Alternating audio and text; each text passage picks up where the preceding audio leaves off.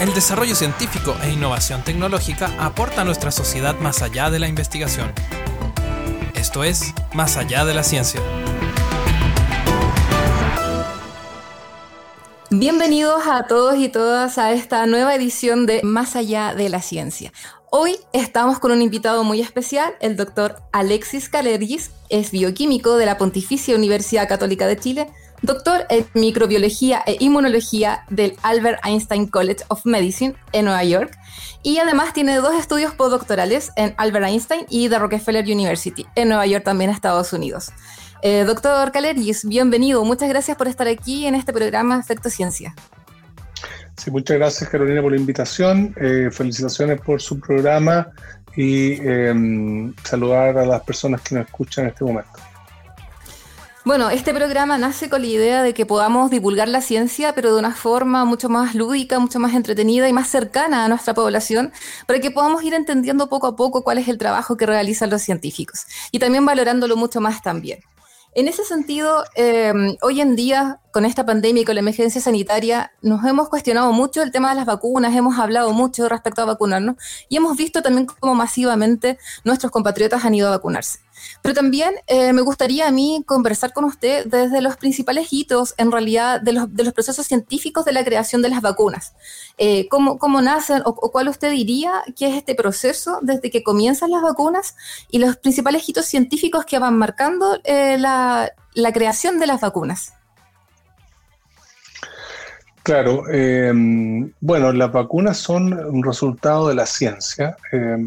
durante eh, muchos siglos eh, se han utilizado. Em, de hecho, históricamente, países como Turquía y China tenían estrategias de vacunación em, que eh, personas que eran parte de las delegaciones diplomáticas en esos países, personas que venían de Occidente, y en particular una persona, una, una poetisa que se llama Lady Mary Wortley, ella era parte de la delegación eh, británica en Turquía, descubrió un procedimiento que tenían, que habían desarrollado eh, las personas en Turquía justamente para protegernos de una, de una eh, enfermedad viral que se llama em, viruela. Y ese proceso de vacunación, en el fondo, em, ella lo conoció y decidió que sus hijos lo utilizasen em, y también fue capaz de tomar este proceso y llevarlo a Inglaterra e influir en la comunidad científica inglesa para que pudiesen eh, empezar a darle espacio a la investigación en torno al desarrollo de vacunas. Casi 100 años después em, ocurre el, el, primer gran evento conocido en torno a vacunas desde el punto de vista científico que estuvo a cargo de Edward Jenner, que también en, relación a la vacuna la viruela empieza a abordar ya de una manera más científica el, desarrollo de una vacuna contra la viruela, que finalmente, eso fue eh, a finales de los años 1700, ¿verdad? Cerca del comienzo de 1800, eh, finalmente en el siglo XX, o sea, en 1970, por ahí, esa enfermedad a finales del 1970 el comienzo de los 80, esta enfermedad es erradicada, que es el único ejemplo de una enfermedad que ha sido vencida por completo por la ciencia y la medicina. Entonces está la viruela, este, la, viruela igual era, la viruela igual era considerada eh, una especie de pandemia, ¿no es cierto? En ese entonces también fue considerada una enfermedad endémica. Fue una enfermedad claramente eh, de altísima distribución eh, y como ocurrió con el coronavirus, ¿verdad? Fueron las personas que viajaban, las que llevaban el virus de un lugar a otro. Eh, por ejemplo, fue bien impresionante el efecto de la viruela en nuestro continente, porque eh, la población indígena no tenía inmunidad contra la viruela. Eh, cuando los conquistadores españoles, portugueses, ingleses llegaron a América, hubo una tremenda eh, mortandad de, población indígena justamente a raíz de la viruela, porque eh, no, se conocía, en ese virus no, había estado nunca en el continente em, eh, americano. Entonces, em, una enfermedad terrible que gracias justamente a la, vacunación dejó de existir. Eso es muy, muy, muy impresionante, cómo una enfermedad deja de existir. Es una señal también de optimismo dentro de toda esta, esta situación de calamidad que estamos viviendo actualmente a raíz del coronavirus. Pero en ese entonces eh, la vacuna parecía algo como alejado, como sin siquiera saber lo que era, como que fue un hallazgo científico o se estaba estudiando, se estaba investigando ya. ¿Se pensaba en algo así? En, Turquía y en China la ocupaban eh, sin tener mucho conocimiento de que esta enfermedad era una enfermedad viral, sin entender tampoco el, fenómeno de la respuesta inmune. Em, Jenner tampoco tenía mucha noción de los virus y la respuesta inmune, sino que fue más bien hacia final del siglo XIX, comienzo del siglo XX, cuando empiezan eh, las investigaciones eh, ya con un entendimiento de los agentes virales. Yo diría que Pasteur fue uno de los primeros eh, investigadores que con un entendimiento de lo que son los virus como microbios, lo que es la respuesta inmune, empieza a desarrollar vacunas contra distintas enfermedades, como por ejemplo la rabia. Y era bastante espectacular lo que hacía Pasteur, porque hemos hablado siempre que las vacunas previenen las enfermedades, pero eh, la, vacuna antirrábica Pasteur podía eh, disminuir la enfermedad y de hecho salvar a niños y niñas mordidos por perros con rabia que estaban sufriendo la enfermedad. Ya hoy día tenemos una explicación científica de por qué eso es así, porque una vacuna, eh, cuando se la recibe una persona que está sufriendo la enfermedad viral, al ser vacunado con una vacuna específica contra ese virus puede de hecho responder mejor a pesar de haber sido infectado originalmente con el virus eh, infeccioso, ¿verdad? Que virulento. Claro. Ahora, es increíble lo que usted cuenta en ese entonces, desde el comienzo de las vacunas, como también a, los científicos les cuesta esta divulgación, contar y convencer también a la ciudadanía de lo importante que es la vacunación y de todo lo positivo que hizo en ese minuto. Y si volvemos, lo extrapolamos ahora a este minuto, ¿cuál cree usted que es el rol de la salud pública en este minuto con eh, motivar el proceso de inoculación masiva en la población? Eh, ¿Cómo podemos como reforzar más? ¿Cómo, debería deberíamos trabajar esta, esta mm, medida más preventiva, eh, quizás de los procesos de vacunación que son masivos hoy en día en nuestro país? Bueno, Carolina, yo primero lo, que creo que es importante destacar es que en nuestro país eh, y en los países de nuestra región em, hay una adhesión bastante alta histórica hacia la vacuna. Eh, Latinoamérica ha sido un país muy cumplidor en términos de la adhesión a la a las campañas de vacunación. Eh, yo creo que hemos visto cómo, por ejemplo, en nuestro país, que eh, gracias al trabajo de la ciencia junto con el gobierno, la, red de consultorios nacionales, logramos una campaña de vacunación, particularmente gracias a la alianza con Sinovac, que permitió, a raíz de una interacción científica, eh, que, busca, que, busca y sigue buscando el desarrollo conjunto de vacunas contra el coronavirus y otras enfermedades, eh, logramos acceder a una cantidad importante de vacunas que dieron realmente espacio para que se pudiera lanzar una campaña de vacunación masiva y hemos visto que la vacunación ha sido bastante efectiva a nivel tanto de la salud de, de, las personas que han recibido las vacunas y a los primeros eh, análisis de los resultados de los estudios de efectividad son favorables. Eh, y por otra parte, la, adhesión ciudadana eh, ha sido eh, muy positiva. así que creo que en nuestra región, Chile y los países que, rodean a Chile, y los países cercanos a Chile, Brasil, también Ecuador, Argentina, Uruguay, Paraguay, todos países cercanos a nosotros, eh, normalmente la, confianza en la vacuna es alta. Eh, ahora, tenemos el problema de la disponibilidad. Aquí en Chile hemos tenido, como le comenté hace, hace un par de minutos, eh, alta disponibilidad justamente gracias a que logramos acuerdos que tienen un fundamento científico con, con una de las vacunas, junto obviamente con el rol que jugó el gobierno. Eh, pero hay países en nuestra región que lamentablemente han tenido muchas dificultades para conseguir la vacuna em, y eso le ha, eh, dificultado el proceso de eh, tener campañas de vacunación efectiva y masiva. Nosotros em, en Chile logramos resolver eso a través de, de este acuerdo con Sinovac y también nos pone por delante el gran eh, desafío de poder recuperar la manufactura de vacunas en nuestra región, idealmente en Chile, de manera que no tengamos que estar dependiendo del de, el desembarque de aviones que vienen del extranjero con vacunas, sino que eventualmente podamos también transformarnos desde la ciencia nacional en un país que pueda embarcar aviones para que vayan a todo el territorio, todo nuestro territorio, pero también hacia otros países con vacunas para eh, enfermedades que son de alto impacto eh, en salud pública. Creo que es súper importante mencionar, eh, doctor Caleris, así como usted menciona la, rápida gestión en la, adquisición de las vacunas, pero también hubo una súper rápida respuesta de la comunidad científica a estudiar las vacunas que se estaban produciendo en otros países. O sea, se vio cómo los científicos a nivel nacional eh, se juntaron, y se distribuyeron con distintas investigaciones a nivel nacional para poder evaluar cuál era la mejor vacuna y a cuál podíamos disponer. Eso es algo eh, muy interesante y que también abre muchas otras posibilidades a que el común de las personas pueda vincularse de mejor manera también con la ciencia. Y desde ahí le quería preguntar, em, ¿qué le diría usted a la ciudadanía, por ejemplo, cuando no se quiere eh?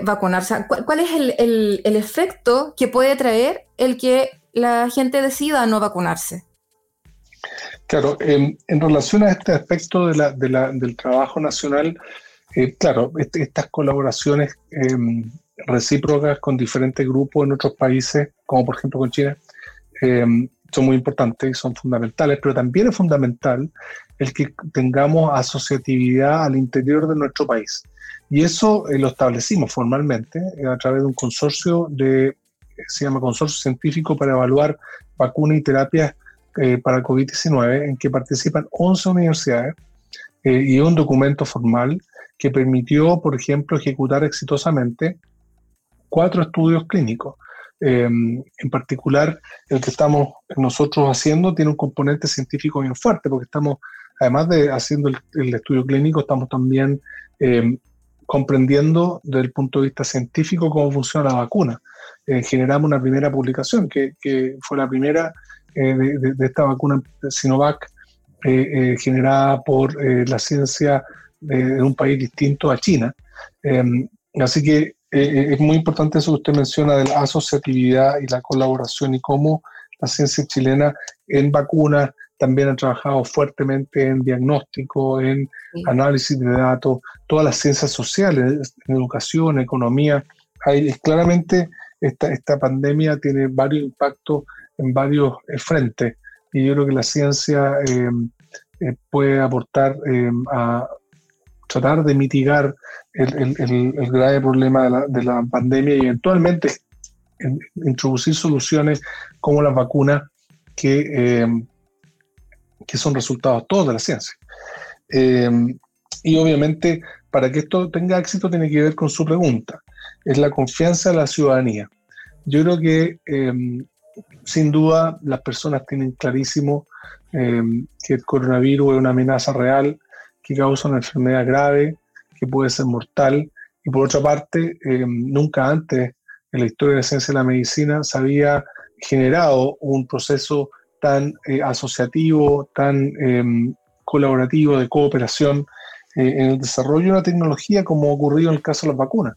y vemos cómo las vacunas eh, han estado con el, máximo de la atención de la opinión pública por eh, mucho tiempo eh, y no, nos hemos, ha sido muy grato ver cómo la ciencia ha sorprendido algunas opiniones del año pasado que en realidad las vacunas podían llegar a tardarse cuatro, diez años, ¿verdad?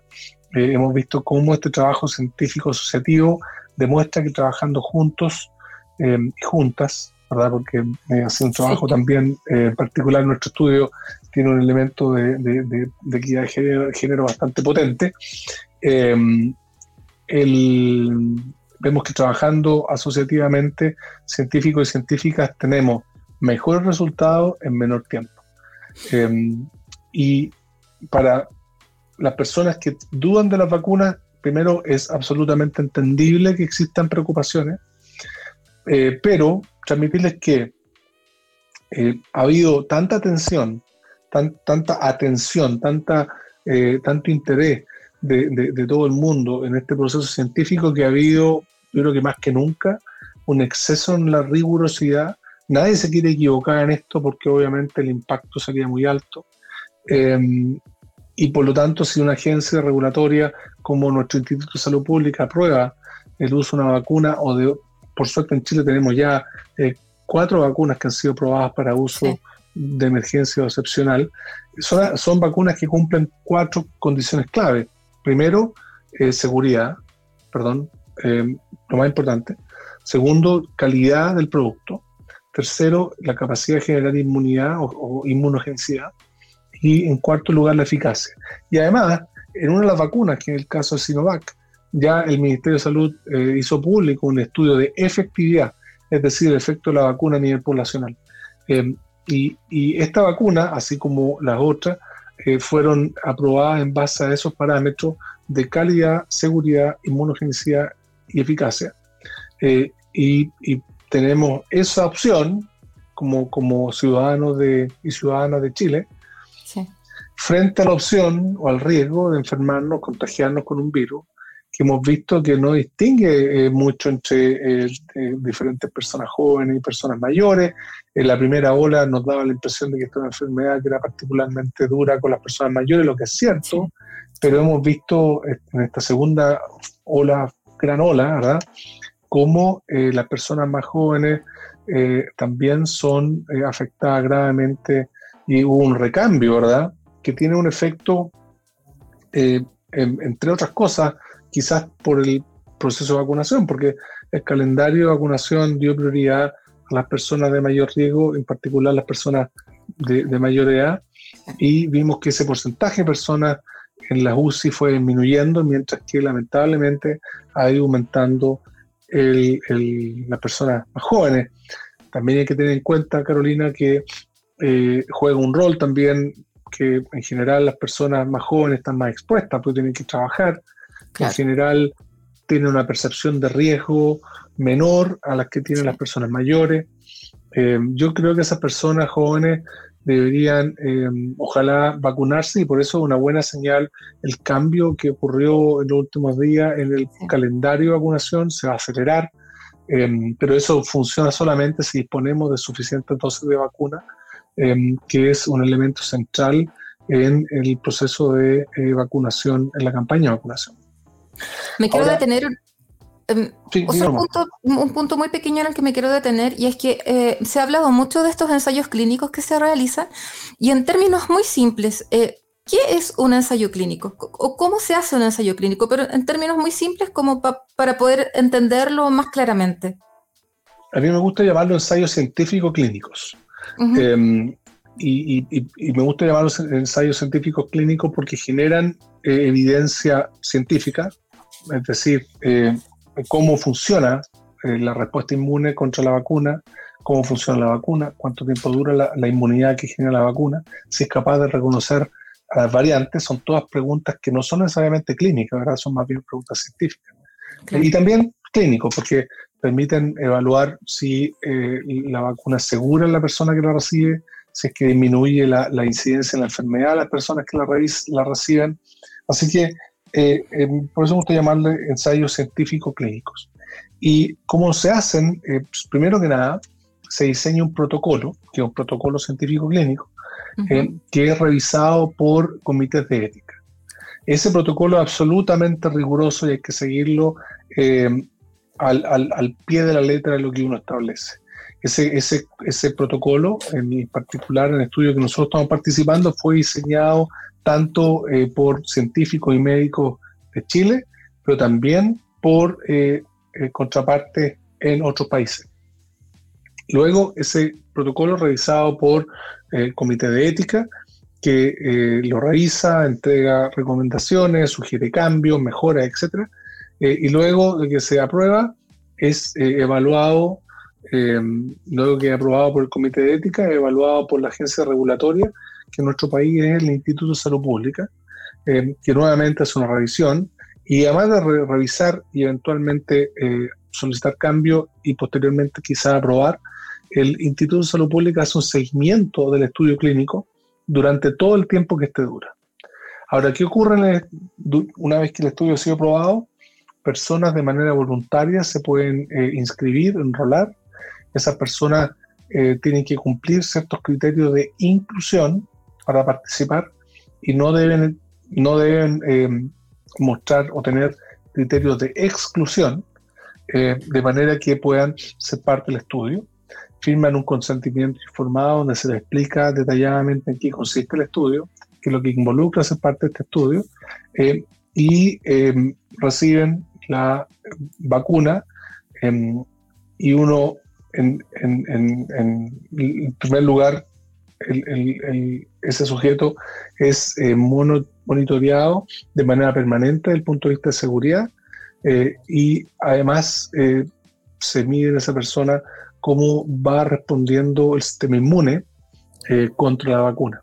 Y así uno puede determinar elementos centrales, como primero que nada seguridad eh, de la vacuna, segundo el tipo de inmunidad que genera, si son anticuerpos, si son linfocitos T, en tercer lugar, cuánto tiempo dura la inmunidad de esa persona, eh, en cuarto lugar, si esa persona se contagia con el virus, cómo responde al virus, eh, entonces uno puede tener como parte del estudio conocimiento de la seguridad, la inmunidad y también el grado de protección que la vacuna eh, induce en el grupo que fue vacunado. Y eso permite definir si es que la vacuna tiene eh, inmunogénica y genera protección contra el virus. Lo que le iba a preguntar es que en algún momento de la conversación usted habló también respecto a las mutaciones del virus y como una de las preguntas científicas. Entonces, mi pregunta es, siempre los virus mutan, por lo tanto, cuando estudiamos vacunas para un virus específico, también estudiamos las posibles mutaciones que estas, puedan tener, porque esa ha sido una de las preguntas principales de la población respecto a si es que las vacunas cubren esto, estas otras mutaciones. Pero me, hace mucho sentido que usted diga que se estudiaron, o sea, que también se estudió las posibles mutaciones que pudiera tener el virus, entonces lo hace mucho más seguro aún el proceso. es así como lo estoy entendiendo o no? No todos los virus mutan, eh, no todos los virus eh, generan eh, variantes. Hay, algunos virus que son tremendamente cambiantes, como por ejemplo el virus de SIDA, tremendamente cambiante. Otros que son cambiantes, como el virus de influenza. Y otros que son quizás un poquito menos cambiantes, pero que pueden ser relevantes, como el coronavirus. Especialmente es el virus pandémico. Entonces, las variantes aparecen, de manera, cada vez que el virus se replica en, una persona infectada, puede generar estas variantes y algunas de estas variantes pueden tener particularidades especiales que hagan que esta variante se transforme de interés y eventualmente de, em, cierto nivel de peligro desde el punto de vista de salud pública. Entonces lo que hay que estudiar, en fondo, es Ojalá tener un seguimiento genómico, es decir, saber cuántas variantes tenemos y qué porcentaje hay en el total de las personas infectadas.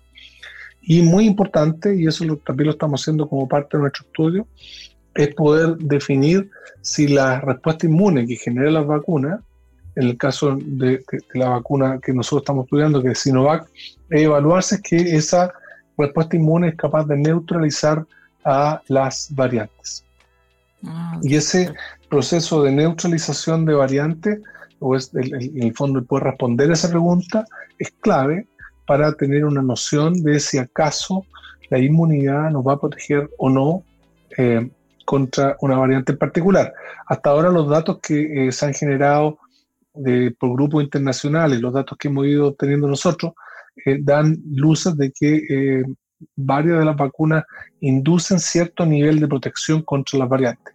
Ahora, no tener ningún tipo de protección o tener un nivel de protección, eh, aunque sea parcial, es claramente mejor lo segundo, ¿verdad? Tener cierto nivel de protección versus estar absolutamente eh, naive o, sin, sin inmunidad contra el coronavirus, eh, que es la razón por la cual este virus se ha diseminado tan rápido en, el mundo, justamente porque pilló a la, a, la, a la, humanidad sin eh, respuesta inmune, sin inmunidad previa, eh, y eso causó que se moviera tan rápido desde Asia hasta América. Sí, de todas maneras. Una de las cosas que a mí más me ha llamado la atención o la percepción que yo tengo es que si bien es cierto, hay, vemos a la sociedad en general, hay muchos Em, entes de la sociedad que, sienten que van como que han ido disminuyendo o que van a perder algún tipo de, crecimiento que han tenido durante este tiempo. Pero mi percepción respecto a la comunidad científica es que se están desarrollando como a pasos agigantados, se están visualizando mucho más. Eh, y en ese sentido me gustaría eh, conversar brevemente respecto a cuáles son los hitos que usted cree que marca esta, esta creación de la vacuna al coronavirus, el poder haberla gestionado tan rápido, el poder hacer estos estudios también mucho más rápido, em, tener a, mucha población ya inoculada acá en, Chile principalmente. Em, ¿Qué cree usted que, va a marcar eh, esta, esta creación de esta vacuna para la comunidad científica? Bueno, son muchas vacunas, eso es algo positivo. Yo recuerdo que, no sé, pues cuando estábamos hablando en marzo 2020, abril 2020, hace un año, eh, se hablaba de la carrera por la vacuna y a mí me gustaba decir, y, estoy eh, contento de haberlo hecho, que en realidad ojalá que sean varias vacunas, porque si toda la población mundial depende de una vacuna, eh, el lograr la inmunidad poblacional sería casi imposible. Y hemos visto que afortunadamente ya más de 10, 12 vacunas eh, han, avanzado mucho eh, y varias de ellas tienen aprobación para uso de emergencia en varios países. el primer punto que a mí me preocupa de, esto, Carolina, es la inequidad. O sea, se muestra que claramente los países con mayor nivel de poder adquisitivo tienen más acceso a las vacunas que los que tienen menor nivel de poder adquisitivo. Nosotros estamos dentro de los países con poco nivel adquisitivo, pero tenemos a nuestro favor estas vinculaciones científicas que eh, nos permitieron acercarnos eh, a varios de los grupos que están desarrollando vacunas. Eh, así que siento que esa inequidad que se está dando a nivel global, que es de alta preocupación, es algo que requiere atención y un esfuerzo más, más, más bien de la humanidad entera que de países pacíficos.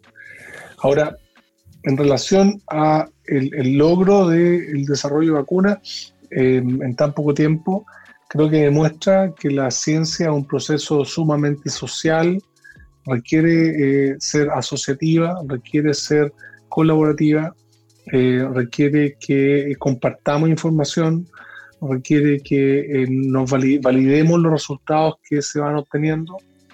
Eh, y siento que eso se ha logrado sin duda y se, ha demostrado muy claramente en lo que ha sido el desarrollo de la vacuna.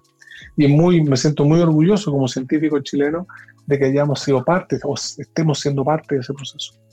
Sí, de todas en tercer maneras. Lugar, en tercer lugar, creo que la, la, la agencia regulatoria ha jugado un rol clave yo le mencioné que para los estudios clínicos el Instituto de Salud Pública juega un rol. También le dije que eh, las personas que tenían dudas respecto a las vacunas debían tener confianza en la agencia regulatoria. Bueno, las agencias regulatorias han hecho un trabajo realmente eh, impresionante porque el revisar el contenido en el desarrollo de una vacuna es un trabajo enorme y lo han hecho de manera prioritaria. Eh, han creado comités externos de expertos que evalúan la vacuna. Entonces, ha sido claramente un trabajo bastante y ha sido muy transparente. Eh, todas las vacunas que han recibido aprobación para uso de emergencia en Chile, la discusión de los expertos se hizo públicamente a través de un streaming que todo el mundo puede, de hecho, volver a ver. Pues está, se puede bajar de la página web del Instituto de Salud Pública con toda la información que discutieron los, los evaluadores. Eh, y lo mismo hizo la FDA, lo mismo hizo la EMA en Europa. Entonces también creo que ahí se generó un link, un link entre, una conexión entre la ciencia y la agencia regulatoria. Y en nuestro país, eh, eh, Carolina, creo que se dio también algo bien especial, que no se dio en, algunos países que tienen mucha capacidad científica en nuestra región, como por ejemplo Brasil, o le ha costado más, o Argentina.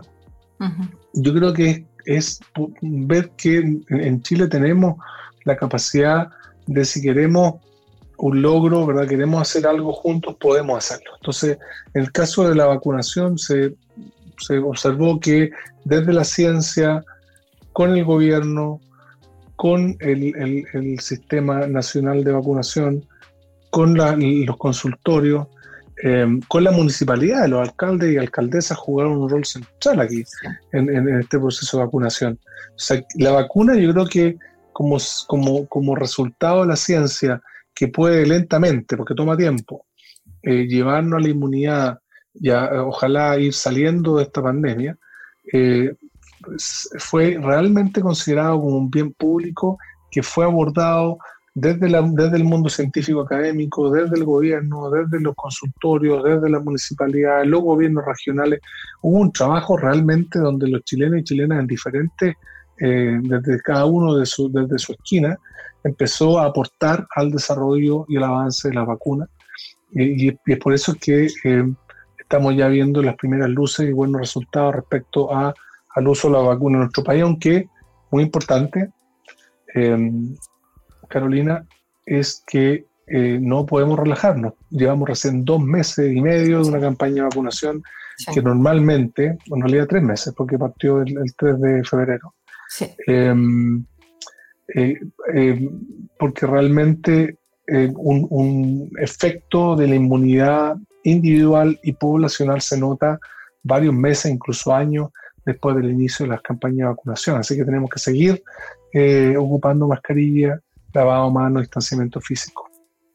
Mi última pregunta, porque sé que está apuradito y se tiene que ir. Em, ¿La asociatividad entonces científica va a continuar o va a ser solamente por, este proceso de, la vacunación? ¿O en realidad han sido los resultados beneficiosos como para que continúe? Y lo otro es que si eso hace entonces que veamos con muy buenos ojos y que podamos pensar en que Chile pudiera empezar a producir vacunas.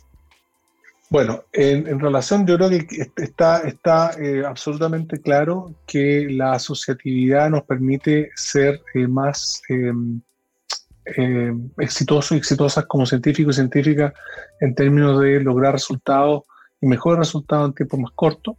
Creo que Chile tiene eh, una historia de asociatividad con programas, instrumentos que han permitido que podamos trabajar de manera colaborativa desde la ciencia. Eh, y una de las metas que tenemos por delante, efectivamente, Carolina, es el poder recuperar la capacidad eh, de nuestro país de producir vacunas em, para, enfermedades que son de alto impacto en, nuestro, nuestro territorio. Em, estamos trabajando justamente de manera asociativa con un convenio que firmamos tres universidades, la Universidad de Antofagasta, la Universidad de Chile y la Universidad Católica, eh, en un trabajo, en un proyecto que nos pusimos por delante eh, de, poder eh, generar eh, una red de laboratorios que hagan I D, que se escale a manufactura GMP para poder ejecutar estudios clínicos y eventualmente se dirija hacia la manufactura y producción de vacunas en nuestro país. Estamos impulsando ese, esa iniciativa y creemos que en base a la colaboración interna, universitaria, académica, centros de investigación, el gobierno, eh, pero también colaboradores internacionales, eh, podríamos llegar a eh, cumplir ese sueño de recuperar nuestra manufactura nacional de vacunas.